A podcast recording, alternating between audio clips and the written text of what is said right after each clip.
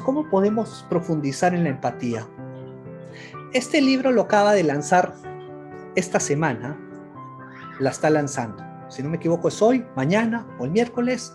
Linda Granton está lanzando este libro. Yo asistí a una de sus conferencias, a un business, eh, World Business Forum. Entonces nos dice algo interesante con respecto a cómo va a cambiar el futuro del trabajo. Y tiene que ver todo con habilidades blandas. Entonces hablamos que la emoción no es una habilidad blanda, es una habilidad social, inteligencia emocional.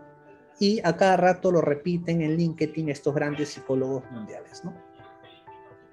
La gran pregunta es, ¿cómo generamos estas habilidades?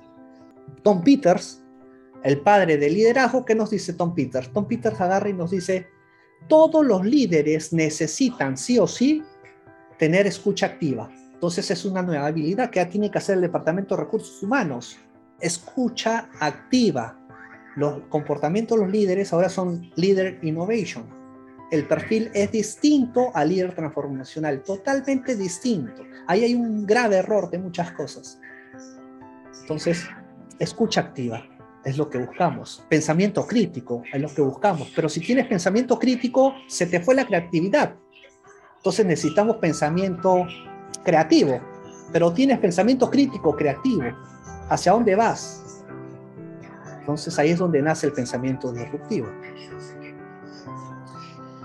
¿Qué es lo que nos dice este Richard Boyatzis?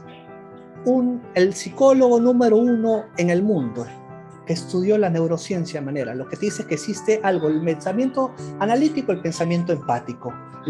Solo puedes tener dos maneras funciona tu cerebro, analíticamente o empáticamente. Si quieres hacer el proceso empatía, observación y te sientas y estás analizando y tratando de interpretar, estás siendo analítico. Cancelas la observación y la empatía. Ese es el gran problema, por lo que no encontramos insights. Por eso te dicen, escucha con los ojos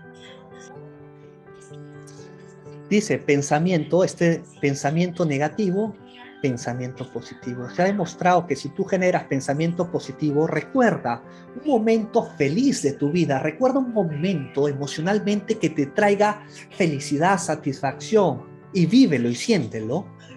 Generas reacciones químicas en tu cerebro, que tu cerebro cambia de color como lo ves acá y generas el cerebro empático. Empiezas a generar empatía